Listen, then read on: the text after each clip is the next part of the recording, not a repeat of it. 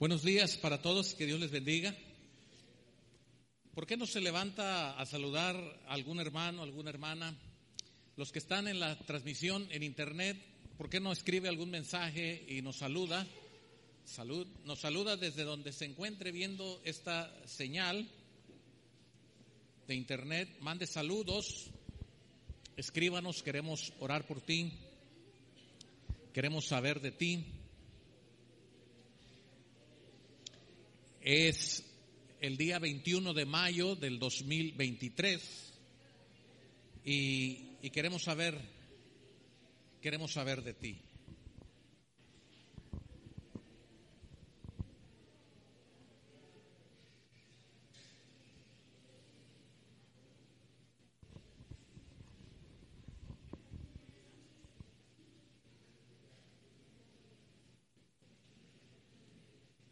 Gracias a Dios por los niños, gracias a Dios por los adultos. Los jóvenes regresaron de su campamento, estuvieron tres días eh, de campamento y gracias a Dios, gracias a Dios que regresaron y regresaron bien.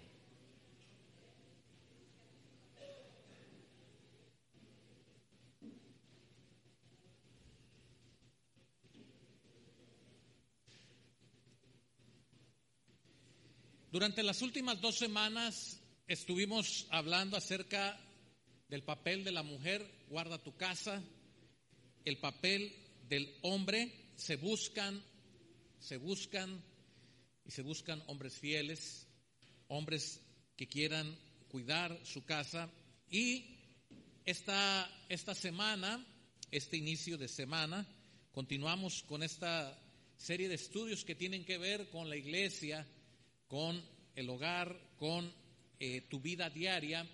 Y esta mañana hemos eh, puesto a este mensaje, cuídate, cuídate de tus emociones. Cuídate de tus emociones es el tema de esta mañana. Cuídate de tus emociones. Evangelio según San Juan. Evangelio según San Juan es una historia muy conocida, la que usted va a leer esta mañana y para poder vivir la vida, para poder guardar la casa, para poder sostener el hogar, para poder estar en la relación laboral, para poder estar en la iglesia, para poder estar en este mundo, cuídate, cuídate de tus emociones. Juan 20, Juan 20,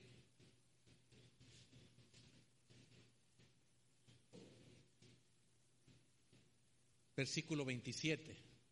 Voy a pedir ponerse de pie a los que puedan hacerlo, los que siguen la señal, pueden mirar en la pantalla. Evangelio según Juan, capítulo 20, versículo 27. Leamos, dice así. Luego dijo a Tomás,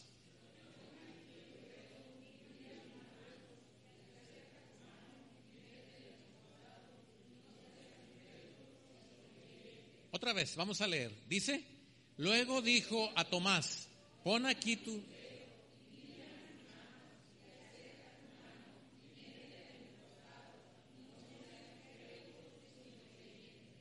Ok, vamos a orar. Padre, te damos gracias por habernos traído hasta este lugar.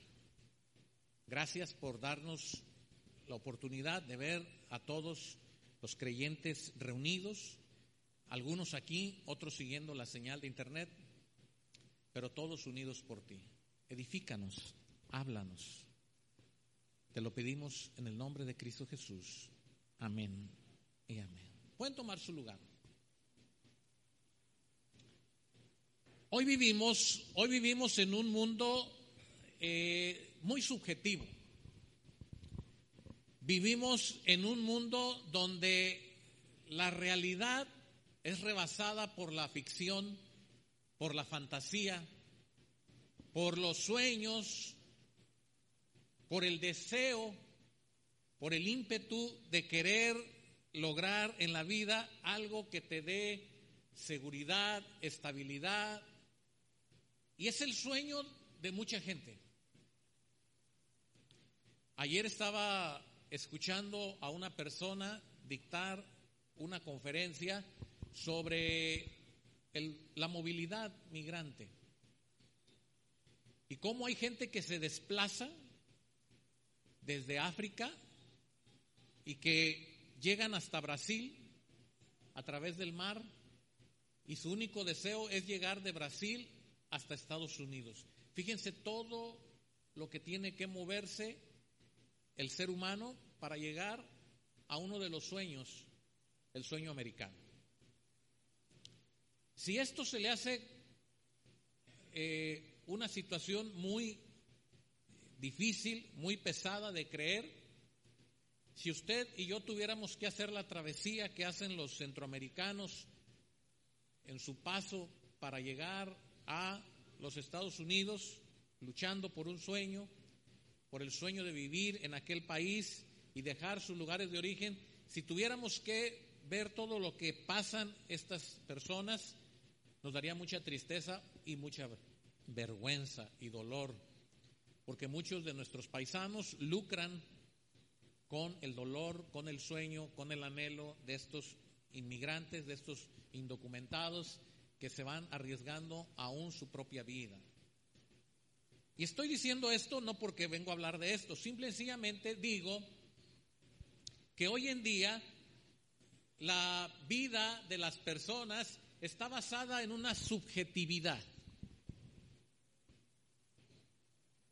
Y parece que esa subjetividad, esa irrealidad permea, llega a la iglesia, llega a tu vida, llega a tu trabajo, llega a tu casa, llega con los tuyos, llega y te metes en ese diseño subjetivo donde tú quieres dejarte llevar solamente por tus emociones, por cómo te sientes. ¿Cuántos se sienten bien hoy? ¿Y cuántos no se sienten bien?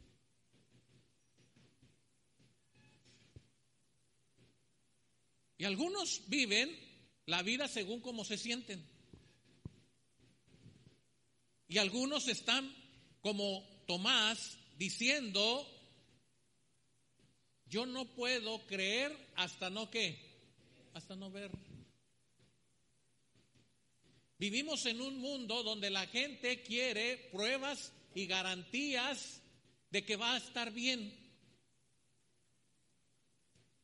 Ese mundo irreal, ese mundo de subjetividad ha alcanzado a la iglesia y por eso muchas iglesias han dicho lo siguiente, escuche usted y si usted lo ha escuchado en algún lugar o en la televisión o en el internet, usted va a darme la razón. Muchas iglesias, muchos creyentes dicen, ven a mi iglesia, aquí se siente la presencia de Dios. ¿Ha escuchado usted eso? ¿Y qué pasa si usted no sintió la presencia de Dios? ¿Quiere decir que Dios no está aquí? Pero juegan con nuestras emociones. Te invito a mi iglesia para que sientas el poder de Dios. Y si no sientes nada, ¿No hay poder de Dios? Te invito a la iglesia para que veas milagros. ¿Y si no hay milagros? ¿Dios no es todopoderoso? Pero ¿qué nos están diciendo estas palabras? ¿Qué nos están haciendo ver estas palabras? Nos están diciendo que las personas han de venir para que experimenten sensaciones y emociones que diferentes. Miren, les voy a confesar algo. Hay ocasiones en que uno tuvo una noche de dolor de estómago, de enfermedad. Hay ocasiones en que uno se enferma en la noche, viene uno aquí y está uno escuchando al predicador y de repente se empieza uno a querer quedar dormido. ¿Cierto o no?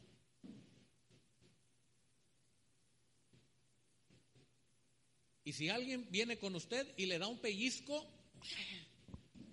el diablo te está atacando. No, es su cansancio. Voy a orar por ti para que sientas el fuego del Señor y te consuma. No, no ore usted así, porque lo único que está es que está cansado. Pero nosotros tratamos de hacerle creer a la gente que por venir a la iglesia se tiene que sentir bien. Hermanos, Dios está en todas partes y Dios es todopoderoso, pero nuestras emociones no determinan el poder de Dios. Vean, Evangelio según Juan, capítulo 20, 27, hay un hombre que recibe una señal. Pon aquí tu dedo, mira mis manos, acerca tu mano, métela en mi costado y no seas qué, incrédulo, sino que, ¿qué necesitaba Tomás? Pero ¿por qué no creía? Porque él necesitaba sentir. Él necesitaba sentir y él necesitaba qué? Ver. El Señor le está diciendo, mira, pero no solamente mira, le está diciendo, toca, siente. Y muchos cristianos hoy en día no viven su vida como creyentes, como Dios manda, porque solamente están esperando sentir y ver y se nos olvida que el Señor dice que el cristiano debe de vivir por qué? Por fe.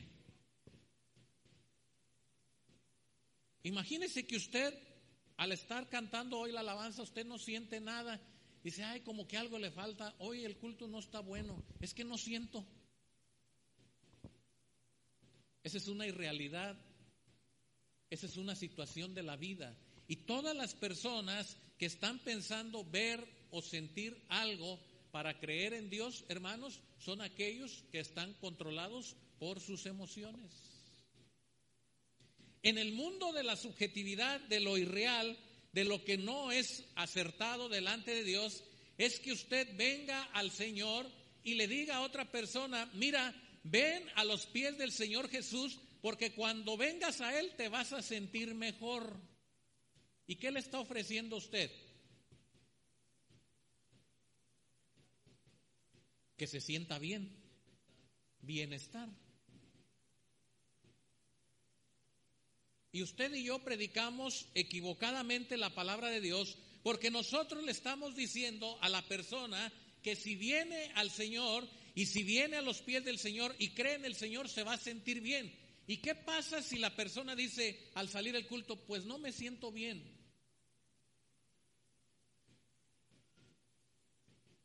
Usted va a decir, es que el diablo no te ha dejado del todo. Otra vez les voy a preguntar, ¿cuántos se sienten bien esta mañana? ¿Cuántos se sienten contentos? ¿Cuántos se sienten gozosos? ¿Y qué tal si les dijeran que le robaron el carro allá afuera?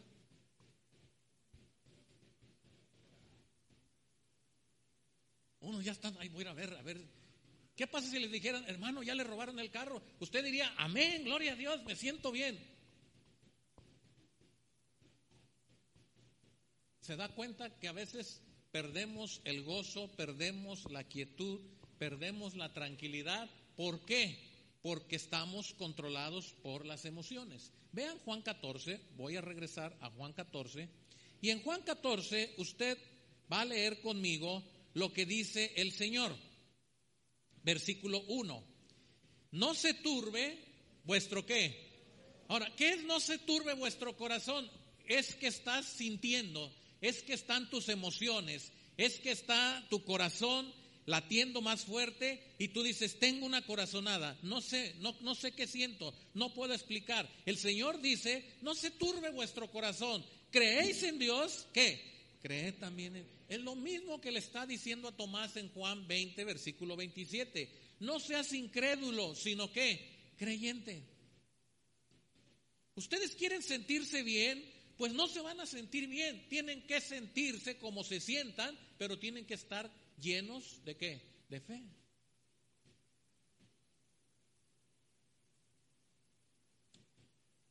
Yo no sé si les dije que un día el hermano Arturo en Querétaro tuvo un infarto. No sé si el segundo o el tercero.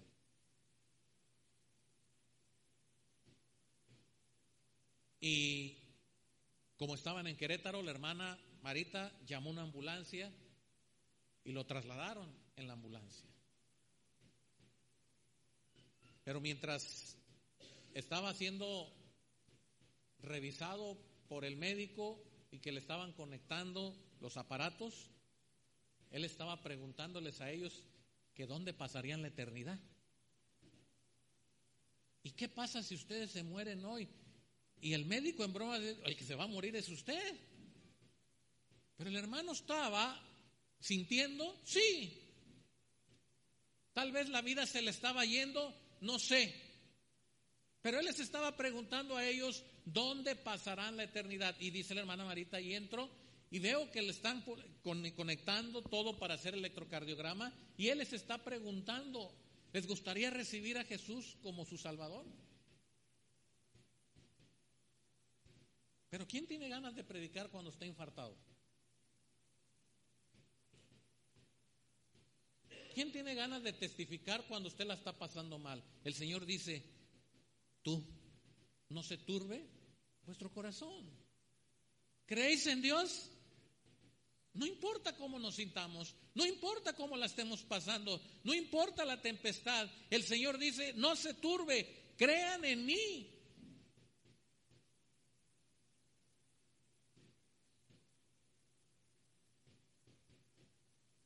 Finalmente el hermano no murió. Pero cuando estaba en la recuperación, ¿quién está pensando en predicar? Y el hermano en la recuperación estaba evangelizando a las enfermeras.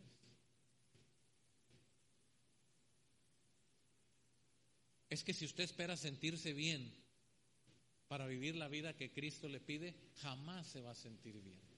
Dentro de esta irrealidad, ¿cómo podemos nosotros estar tranquilos? Dice el versículo 4 de Juan 14, y sabéis que, ¿a dónde voy? Y sabéis que, otra vez, leamos Juan 14, versículo 4, ¿qué dice? Y sabéis, ah, y aparece Tomasito, Nelson Osorio, versículo 5, Señor, ¿qué? No sabemos a dónde se salió a comprar unas sabritas cuando el Señor les dijo a dónde iba a ir. El Señor Jesús nos está diciendo, ustedes no pueden estarla pasando mal porque ya me conocen a mí, saben mis promesas, saben que yo estoy contigo, sabes que nadie te puede hacer frente, sabes que si aún te mueres, vas a ir a mi presencia. Ya lo sabemos, ¿cierto o no? ¿Y por qué nos preocupamos? Es la gran es la gran paradoja, hermanos, de que nosotros estamos preocupados por esta vida y el Señor te dice, tu vida no es en este lugar. Te dejé aquí para que proclames, te dejé aquí para que anuncies, te dejé aquí para que hables de mí, porque tu lugar ya está en el cielo. Quiero que tú sepas que tu lugar está conmigo allá en el cielo. Voy pues a preparar lugar para quién. Y dice Tomás, pero yo no sé a dónde va, Señor. Yo no sé el camino, Señor. Es el mismo Juan, perdón, el mismo Tomás en el Evangelio de Juan 20, 27, que está diciendo, yo hasta que no vea su cuerpo, hasta que no toque su cuerpo, hasta que no le vea, creo. Y hermanos, hay gente que está esperando sentirse bien en esta tierra, sentirse bien en esta tierra para creer que Dios está obrando su perfecta voluntad. ¿Cómo estaba Job hace ocho días? Mal. Bueno, los que vinieron. ¿Cómo dejamos a Job hace ocho días? No vino la hermana, le ponemos falta. Hace ocho días Job la estaba pasando qué? ¿Dios se había ido? No. ¿Quién tenía la situación bajo control? Porque le dijo a Satanás, te lo presto solamente su vida, no la toques. Y lo sacudió, hermanos, a quitarle todo. ¿Ustedes creen que Job no sentía? ¿Y qué sostenía Job? Yo sé que mi redentor, aunque la estoy pasando mal. ¿Tenía ganas de alabar? Hay ocasiones que usted no viene a la iglesia porque dice, ay, me siento mal. Me siento triste, me siento melancólico, me siento deprimido, me siento compungido. Y usted siente y dice, y no voy al, Señor porque el Salmo 103 dice, bendice alma mía a Jehová y no olvides ninguno de sus beneficios. Como te sientas, hermano. Cuando tú te sientas mal, lo único que te mantiene adelante es tu fe. Nada. ¿Saben qué hacía Saúl para sentirse bien? ¿Qué hacía Saúl? David, tócame. ¿Qué te toco? Ya te toqué todos los cantos. Pues ahí invéntate uno. Pero échale, no le dejes de tocar. Y dice la palabra de Dios que cuando David tocaba, ¿qué pasaba con el espíritu de Saúl? Ah. Y cuando David dejaba de tocar, ¿qué pasaba? Hermanos, y hay algunos, hay algunos que tienen su David personal.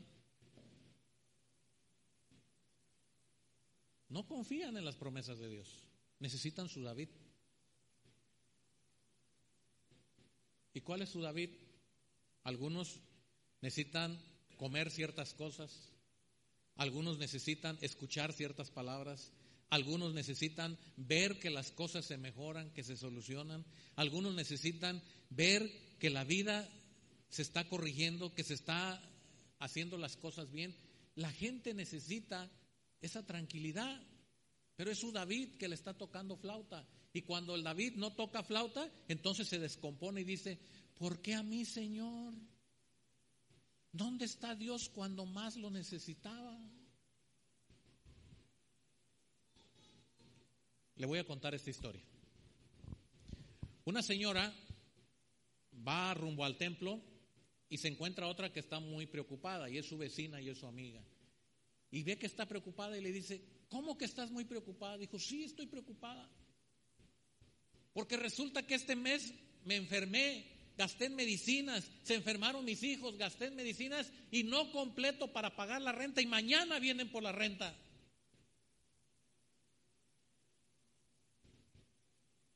Y entonces le dijo la vecina, vamos a la iglesia, vamos para orar, para que Dios te dé, para que Dios te mande lo de la renta. ¿Estás de acuerdo? Sí, vamos. Y ahí van. Llegan a la iglesia y cuando se acaba la reunión, va la hermana y le dice al pastor, pastor, pastor, traje una invitada, fíjese que no tiene para pagar la renta y yo le dije, vamos a la iglesia para que la persona pueda poner su confianza en el Señor y que le va a mandar lo de la renta. El pastor no quiso decirle nada y dijo, bueno, vamos a orar. Y oró. Cuando llega a la casa, hay una persona que la está esperando y le dice, fíjate que me acordé el otro día que te debía un dinero y te lo vine a pagar. Y ese dinero era el que completaba qué? ¿Cuántos dicen amén? Uh.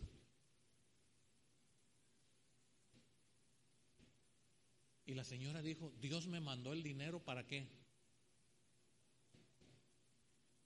Fue y le dijo a la vecina y le dijo a la vecina, ya ves, ya ves, ya ves. Ah, pues sí, me falta la tele con el Sky. Si el Señor me mandó para la renta, pues ahora hay que pedirle la tele y de una vez con el Sky. Y ahí va la señora a la iglesia. Solita, ya no ocupó a la vecina y la vecina bien contenta. Ay, ahora hasta me ganó, usted llegó. Es que traigo unas peticiones buenas y oró y oró y le quitó el Skype porque dijo, a lo mejor el Señor es mucho, pues la tele nomás, pantalla plana. Y oró. Y, esto que le estoy diciendo es real, ¿eh? No, le estoy echando algunas cosas nada más ahí. Pero ella le pedía al Señor por la tele y después dejó de ir. Y entonces la vecina le dijo, oye, ¿qué te pasó? Ibas bien, ibas a la iglesia, llegabas primero, llegabas hasta, hasta con tus hijos, empezaste a evangelizar a otros. Dijo, no, pues el Señor nomás mandó lo de la renta, pero ya se olvidó de mí.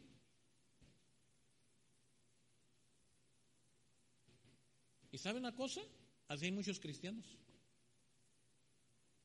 Mientras se sienten bien, mientras Dios les contesta sus oraciones, ¿qué hacen? Aquí los ve. cuando Dios no contesta? Algunos se van porque Dios no me oye, porque Dios no me quiere, porque no pone atención en mis necesidades. El Señor dice, ¿creéis en Dios? Tengan fe, aunque no estén bien.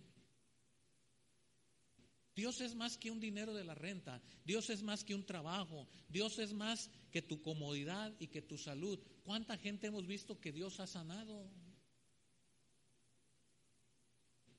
Escuché un día al pastor Chuy en Guadalajara que nos estaba contando aquella historia de una mujer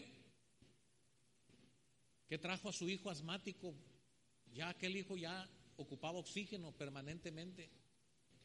Y aquella mujer se acercó con el pastor al término de la reunión y pidió que hiciera oración por su hijo. Y el hermano oró y ya no la volvió a ver. Hasta 20 días después la vuelve a ver y le dice, ahora vengo con usted porque traigo otras enfermedades y quiero que usted me sane. Dijo, no, yo, yo no soy sanador. No, no, es que yo vine con usted y le pedí que orara por mi hijo y mi hijo se sanó, mi hijo dejó el oxígeno, mi hijo salió del asma y usted tiene poder para sanar. Y si usted tiene poder para sanar, sáneme porque vengo enferma. Esto que le parece a usted extraño y ridículo, Muchas veces nosotros así nos guiamos por emociones, por sentires, por sueños. Y según como nos sentimos, creemos en Dios. Y según como nos encontramos, ponemos nuestra confianza en Dios. El Señor dice, no se turbe vuestro corazón. El libro de los Salmos, quiero que vaya usted conmigo, el libro de los Salmos. Y hace un momento le dije el Salmo 103. Y voy a pedir a las hermanas, a las mujeres, no importa cómo se sientan, vamos a leer. ¿Sí? Y después los varones, no importa cómo se sientan, vamos a leer.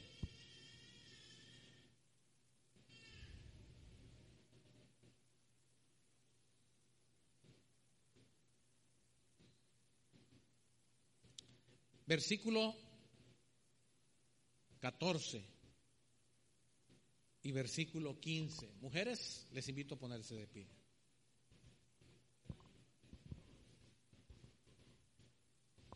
¿Ya está? ¿Qué le parece si leemos Salmo 103, versículo 14 y versículo 15? Leamos, ¿qué dice? Porque Él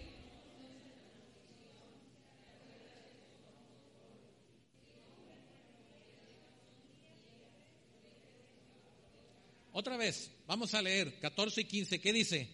Porque Él conoce nuestra condición.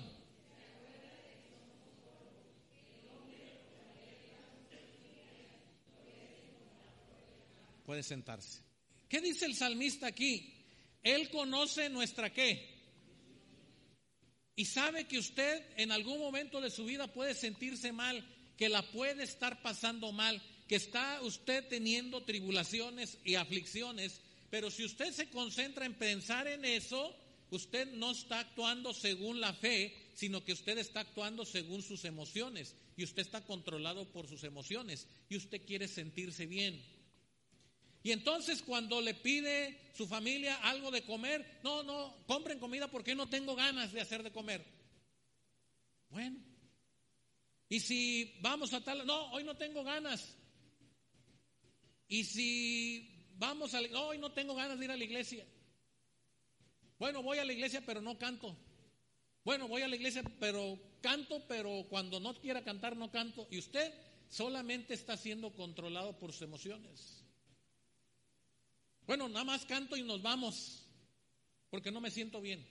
No, nada más, si la música está buena me quedo, si no, nos vamos. Y usted está luchando porque usted se quiere sentir bien porque luchamos con nuestras emociones. El Señor dice, Él conoce, Él conoce qué?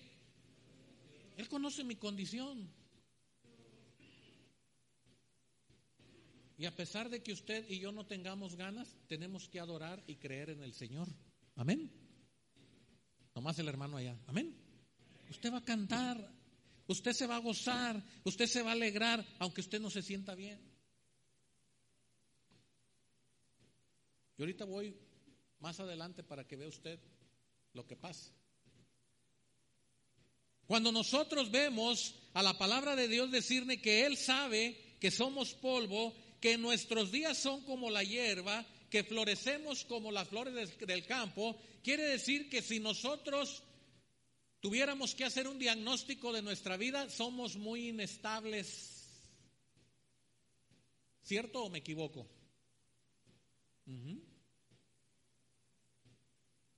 Y usted se levantó de malas.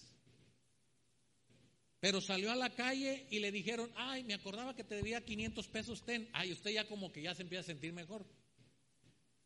Llega usted a comer y está ahí en los tacos de res y birria y llega un amigo y le dice, ay amigo, tanto tiempo que no te veía, te voy a invitar unos tacos. Esta... Y usted ya se empieza a sentir mejor.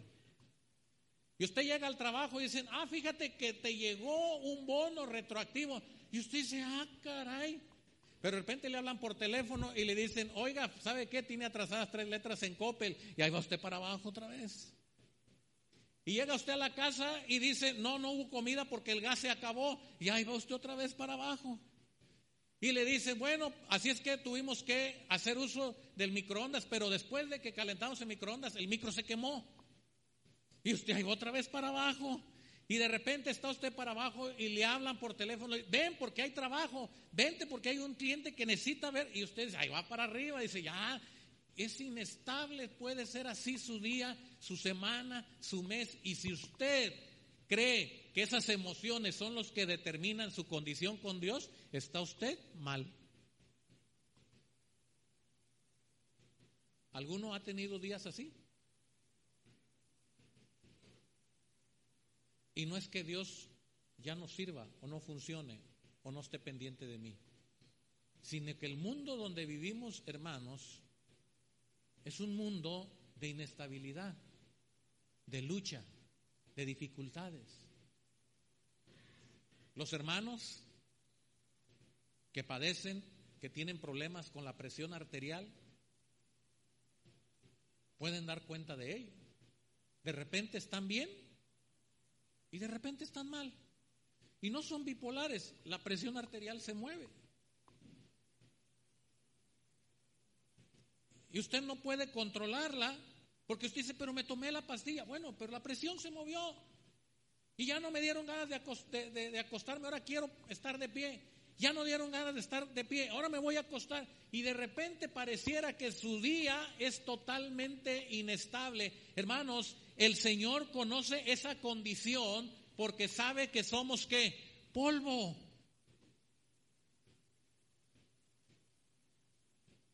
No sé si fue el martes, pero creo que sí estábamos aquí y empezó una borrasca, una borrasca. Y en un ratito se levantó. ¿Martes o el jueves? ¿Jueves? El jueves. En un ratito se levantó todo y se cayeron árboles y, y de repente de estar bien hubo gente que se quedó sin techos.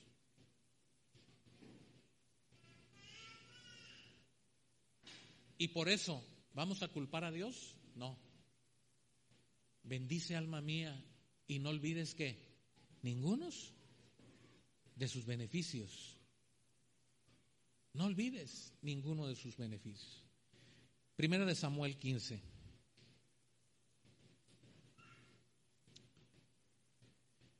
Me gusta este pasaje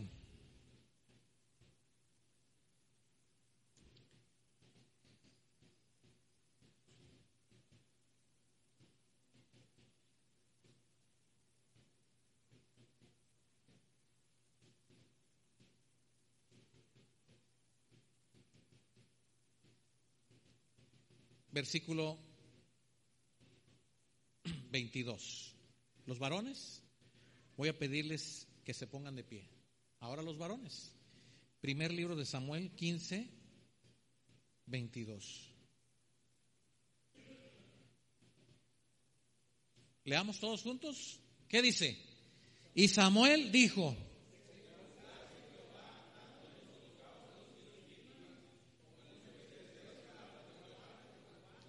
Ciertamente el obedecer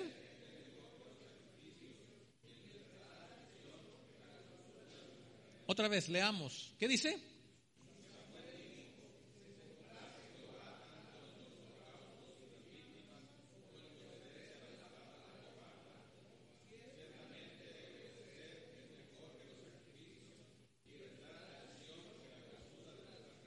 Pueden tomar su lugar. Ahora voy a hacerle otras preguntas, quizás más difíciles que las primeras. Cuando está el profeta hablándole a Saúl, le está diciendo, ¿en qué se complace Jehová? Y la pregunta es, ¿se complace Jehová en lo que tú sientes, en lo que tú sueñas, en lo que tú anhelas, en lo que tú buscas, en lo que tú estás luchando por tener o retener, en lo que tú estás esforzándote por alcanzar. ¿Eso es lo que a Dios le interesa?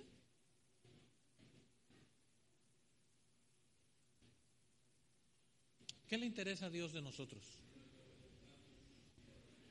El Señor dice, a mí no me interesa tus sueños, tus ansiedades, tus luchas. Claro que el Señor dice, echa todo sobre mí. Pero ese echa todo sobre mí es porque Él está pensando en que tú obedezcas. Que no tengas estorbo para qué? Para obedecer. Bendice alma mía a quién. Entonces el Señor dice, échame pues toda tu ansiedad. Échame pues toda tu carga para que puedas bendecirme. No, es que hoy siento el peso muy... Entonces el Señor dice, échamelo. Yo te voy a ayudar a cargarlo. No te lo voy a quitar, échamelo. No, Señor, quítamelo. No, no te lo voy a quitar, pero échale. Yo voy contigo. No, Señor, pues así no. Y entonces estamos doblados por lo que sentimos, cargados por lo que sentimos, atormentados por lo que pensamos y no somos felices ni siquiera como cristianos, porque solamente dejamos el control de nuestras emociones para guiar nuestra vida. Y el Señor dice, no es lo que tú creas que está bien, no es lo que tú consideres que está bien. Saúl había recibido una orden y le dijo, destruye todo lo de Amalek, no dejes nada. Esa fue la orden. Pero dijo, ay, este carnerito está bien bonito, gordito, peludito. Échenlo para allá.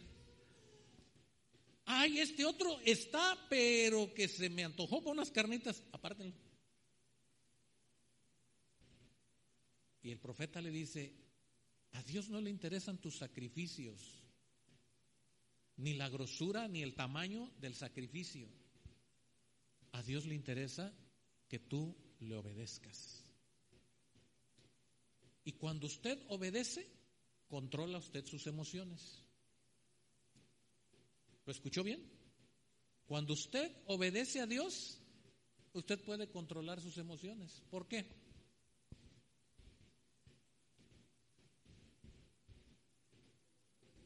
Dice hermano, porque depende de Dios. Cuando usted obedece, hermanos, todas aquellas cosas que le dicen a su mente, no lo hagas, no lo hagas, no lo hagas, no lo hagas,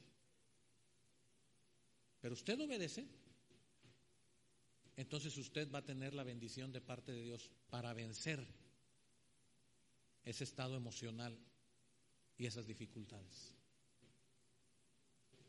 ¿Conoce usted el recibo de la luz? ¿Sí? ¿Cuántos conocen el recibo de la luz? ¿Cuánto pagan de luz? ¿Y lo van a pagar cuando tienen ganas?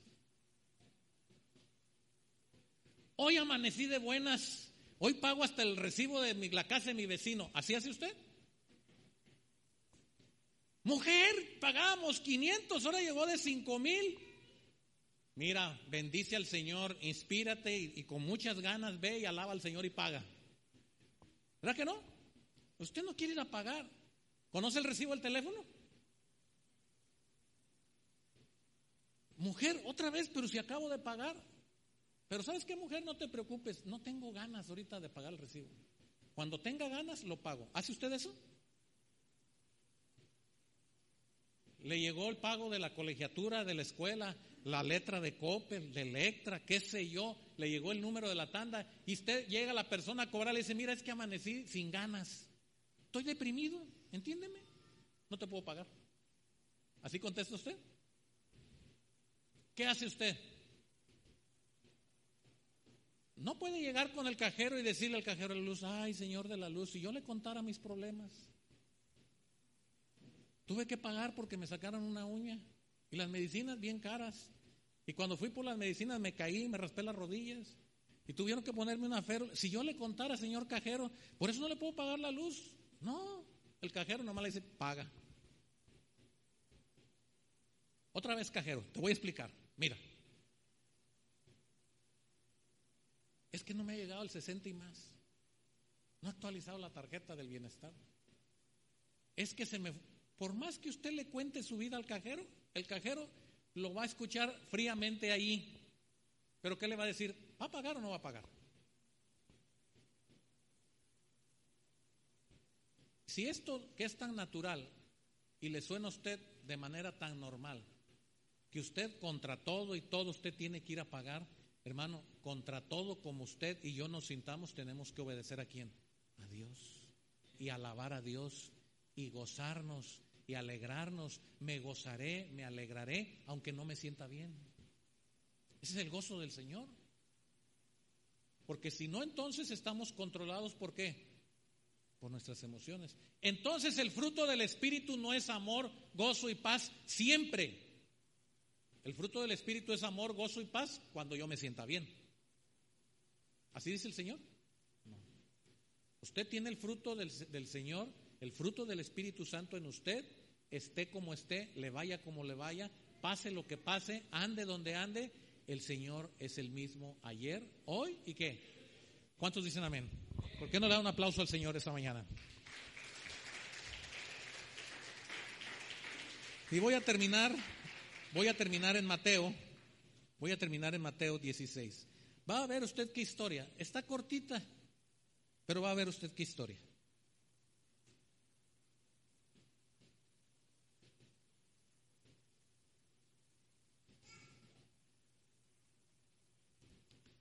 Mateo 16, ¿ya lo tiene? Voy a comenzar desde el versículo 15. Va usted a escuchar esta historia muy natural, pero muy en acuerdo a lo que estamos estudiando. Él les dijo, está hablando con sus discípulos, ¿vosotros quién decís que soy yo? Y dice Simón Pedro, ¿tú eres quién? ¿El Cristo, el Hijo del Dios? ¡Wow! Palomita, estrellita. Entonces le respondió Jesús, bienaventurado eres Bienaventurado eres. ¿Por qué?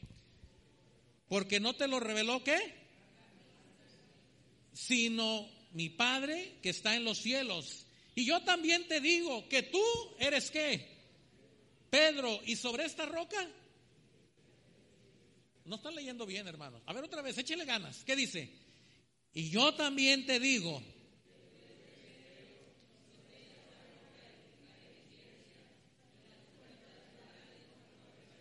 versículo 19, ¿qué dice? ¿Y a ti? ¿Y todo lo que atares en la tierra? ¿Y todo lo que desatares en la tierra? No, miren, Pedro estaba inflado como esos inflables así. Tú eres Pedro y ahora eres roca y sobre esta roca edificaré. Oh, Pedro se sintió esto no te lo reveló carne y sangre. ¿Cómo estaba sintiéndose Pedro? A ver, los discípulos que me echen aire porque ya el Señor me dio el privilegio de atar y desatar en el cielo, en la tierra, así es que el que no se moche conmigo no llega al cielo. Esa es la teología de la iglesia mayoritaria. Por eso dicen que Pedro es el que te abre las puertas del cielo cuando tú llegas allá. Pero no es cierto. Eso lo vamos a ver en otro momento. Pero allí Pedro tenía para sentirse amo y señor del universo y decir, el que no pase por mí, no entra en el reino de los cielos. Eso pudo haber imaginado Pedro. Eso pudo haber sentido Pedro. Eso fue el espaldarazo de Jesús a Pedro. Y Pedro estaba sintiéndose enorme. Segundos adelante, segundos adelante, Jesús le tiene que decir, hazte Satanás a Pedro. Vean lo que pasa. Versículo 21. Desde entonces comenzó Jesús a declarar a sus discípulos que, que le era necesario ir a Jerusalén, padecer mucho de los ancianos, de los principales sacerdotes, de los escribas, y ser muerto, resucitado a qué? ¿Cómo es que dijo Tomás que no sabía el camino del Señor? Entonces Pedro, tomándolo aparte, ¿a quién? A Jesús, comenzó a decirle, Señor, no te vayas. Señor, ¿quién nos va a dar de comer? Señor, tú eres el mero efectivo para los milagros. Mira cuánta gente se nos junta. Señor, ¿cómo se te está ocurriendo morirte? Llevas tres años. Todavía nos hace falta más. Mira, Señor, yo te he visto caminar por el mar. Y yo intenté caminar por el mar, pero me hundí. ¿Y qué pasa si para la siguiente ya puedo caminar? Y tú estás diciendo que ya te vas. Miren, Pedro toma a Jesús a un lado y le dice, no te vayas. Eso le está contando usted la Biblia. Le empezó a reconvenir y decir, ¿de veras te tienes que ir, Señor? ¿Ya lo pensaste bien? Estás mejor aquí en la tierra. Mira cuánta gente te sigue. Mira el poder de Dios. Sanas leprosos, sanas ciegos, sanas cojos, multiplicas el agua, multiplicas el pan, caminas en el mar y te piensas ir en medio de la fama. ¿Qué está buscando Pedro? ¿Eh? Pedro está buscando su comodidad.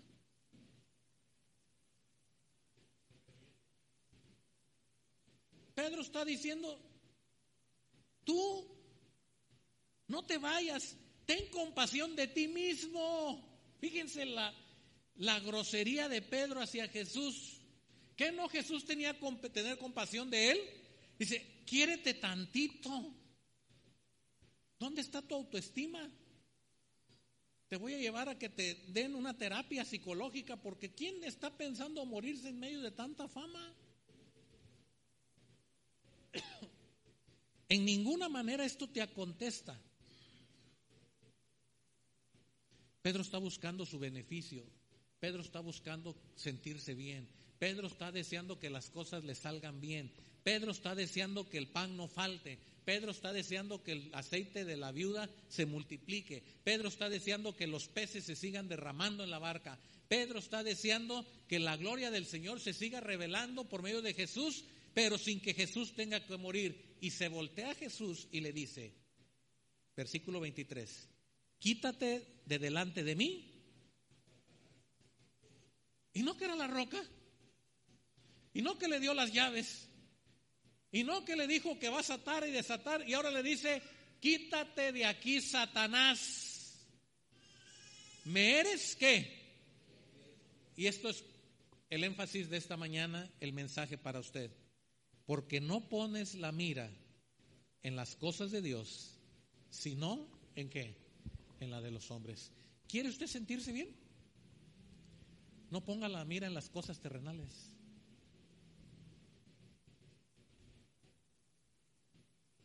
Si usted cree que la casa que tanto le costó construir es lo que le da seguridad, en 20 segundos un temblor no la quita, hermanos. Y usted la va a pasar mal. Si usted cree que porque hace ejercicio todos los días dos horas no le puede pegar un infarto, le puede pegar y morirse. Y usted va a decir, ¿y mis cinco mil del gimnasio del año que había gastado? Se fueron. Si usted cree que sus hijos, que son su adoración, que son el centro de su atención, que son por lo que usted vive, eso es lo que le está alimentando a usted el alma, el día que sus hijos se porten mal, la va a pasar mal usted, pero porque usted está poniendo su atención, su centro es las cosas de este mundo. Quite la mirada de ahí. Quítela de ahí, hermano.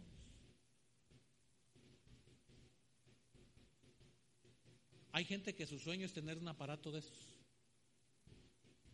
Vaya a las secundarias. Bueno, ya hay muchos que en la secundaria ya lo traen.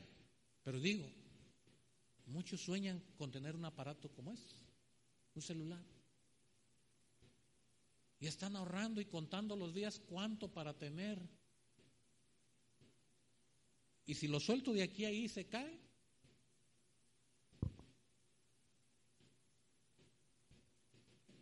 ¿Y qué tienes? Es que no tengo celular. Ven para que comas, no tengo hambre. Pero mira, este, vas a ver que vamos a encontrar. No, yo quiero un celular. Y, esto es serio, ¿eh? Lo que le estoy diciendo. Vamos pues a llevarte a la tienda para ver. Y mira este. Mira. Fíjate que este te da hasta un gorrito de Benadit. No, yo quiero que sea de la manzanita. Mira, en este momento, pues ya van en el 20, en el 22, no sé en qué número van, pero yo como por el 8, el 10. Mm. Y no le vuelve el gozo al hijo, ni a usted.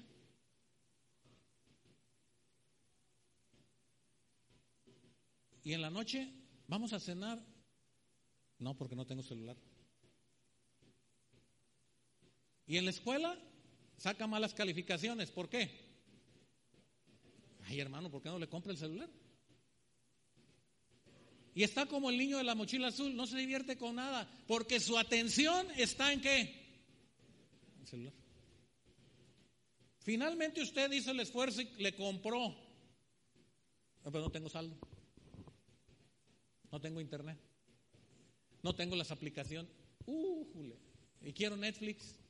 Y quiero Blim. Y quiero VIX. Y quiero no sé cuántas cosas han evolucionado ya. Y toda su felicidad está en qué? ¿Eh? ¿En qué, hermano? En las cosas de este mundo. ¿Se acuerda de aquel niño Ricky Ricón? Sí, ustedes de mi época. Bueno, hay unos hermanos jóvenes aquí que ya no se acuerdan de Ricky Ricón. Pero aquel niño que chasqueaba los dedos y qué? Le construían una cancha pero no era feliz. Se sentaba a una mesa de 24 sillas a comer y le traían lo que él pidiera y si no había lo conseguían, pero tenía para comer. Y una recámara más grande que este templo y juguetes y elevador y carros y aviones y una montaña de dinero, pero le faltaba con quién disfrutar todo eso.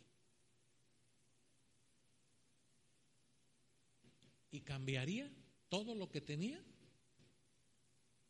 por un ratito de diversión con niños, con gente normal. Ahora no les vengo a contar la película. Digo, hay gente que está muy metida en las cosas de este mundo, pendientes en las cosas de este mundo. ¿Sabe lo que significa un día sin internet? Unos van a dar hasta el hospital de los nervios, de ansiedad. Y las mamás se vuelven locas, no tengo con qué entretener a mi hijo, no tengo con qué entretener, que ya llegue el internet, que ya llegue el internet, y están soñando con que ya llegue el internet. Estamos siendo controlados por nuestras emociones. Llegó el internet, ay, ya voy a poder escuchar mis cantos favoritos. No es cierto. No es cierto. Porque muchas veces somos lo que nos interesa ser. Nuestro centro de atención son las cosas que queremos para nosotros, las que necesitamos para nosotros, las que nos hacen felices, las que me llenan de orgullo y de satisfacción, las que me hacen, híjole, mi autoestima, si yo tuviera todo esto, mi corazón estaría alegre. Y el Señor te dice, necio, poned la mira en las cosas de arriba, no en las cosas que están en la tierra, porque lo vamos a dejar. Porque nada nos vamos a llevar, porque todo se va a quedar. Y eso que tú crees que es tu felicidad, Dios dice, no es la felicidad. No lo es. Y el Señor le dice a Pedro, quítate de mí, Satanás, y tengan cuidado de no poner las cosas materiales como su centro de atención.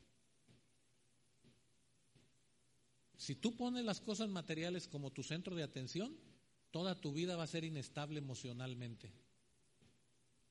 Toda tu vida va a ser inestable emocionalmente. Si tú obedeces a Dios y le dices, Señor, con que estés tú conmigo, ¿me basta? Aunque no tenga nada, vas a ser el hombre o la mujer más feliz.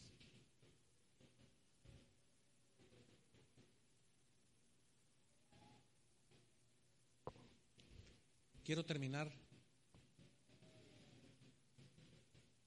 con la historia de un hombre que estaba soltero en la iglesia. Y le decían el de morado, no de color morado, le decían el de morado porque decía que se le había ido el tren, había llegado tarde. Y este hombre soñaba con una esposa para su vida.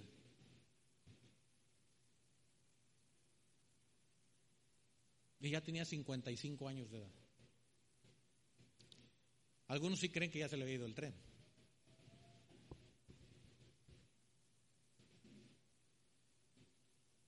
Un día platicó con uno de sus amigos de la infancia. Y le dijo, sé que estás buscando esposa que tiene 55 años y también sé que muchos dicen que se te hizo tarde ya, que el tren se te fue.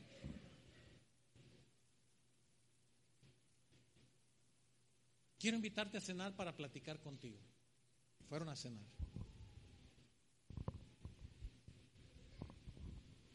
Y aquel amigo le dijo, me gustaría saber qué tipo de mujer andas buscando para ver si yo tengo alguna hermana conocida, algún, algún familiar, alguien que te pueda presentar. Y empieza aquel hombre a decirle que se vea bien, que no esté chimuela, que no esté arrugada la cara, que sepa hacer de comer, que sepa lavar la ropa, que sepa planchar, que sea buena compañera, que sea divertida, que le guste ver las mismas películas. Y estaba la lista.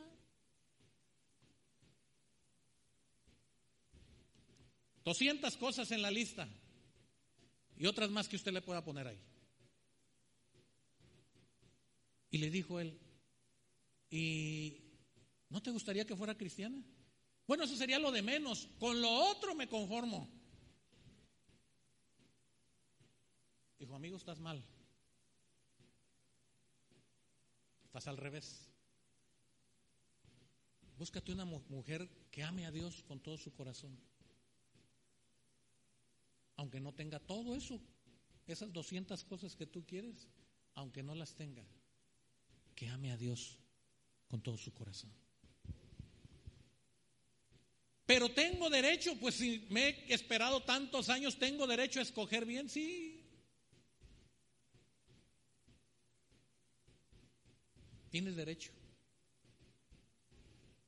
Pero la hermosura de las personas no está en cómo nos vemos, no está en cómo te sientes, no está en cuántas cosas tienes, no está en los logros que tienes, sino tu hermosura está en el amor que tú tengas por Dios. Si tú amas a Dios con todo tu corazón, así seas el más feo o la más fea, te van a ver con ojos de amor. Porque tu corazón está en comunión con Dios. El corazón que no tiene comunión con Dios necesita esto, esto, esto, esto, esto, esto, esto, esto, esto, esto, esto, esto, esto, para agradar al prójimo. Y luchan por mantener ese estatus para agradar al prójimo porque su centro de atención es como se sienten, es como se ven, es como ven la vida, no como Dios les ama y les quiere y les anima a seguir adelante. Este hombre se casó con una mujer que tenía todo. 65 años y era la fiesta de su amigo. Y vino porque se había casado, porque ella había por, fin encontrado una esposa y tenía curiosidad, el chisme. Y encontró toda la lista Y le dijo, ¿y eres feliz? No. Pero encontré una persona por lo menos que cumple todos mis deseos, todos mis caprichos. ¿Y por qué no eres feliz? No, porque ella hace sus cosas a su manera, yo hago mis cosas a mi manera. Ella se preocupa por sus cosas, yo me preocupo por las mías. Ella vive su vida, yo vivo la mía. Ella vive en su mundo, yo vivo en mi, mundo. ¿Van a la iglesia? No. Estamos bien así. Pero tú estabas con el Señor. Sí, pero a ella no le gusta mucho la religión y, es así medio cercano a lo ateo. y pues para no salir mal, aquí estamos.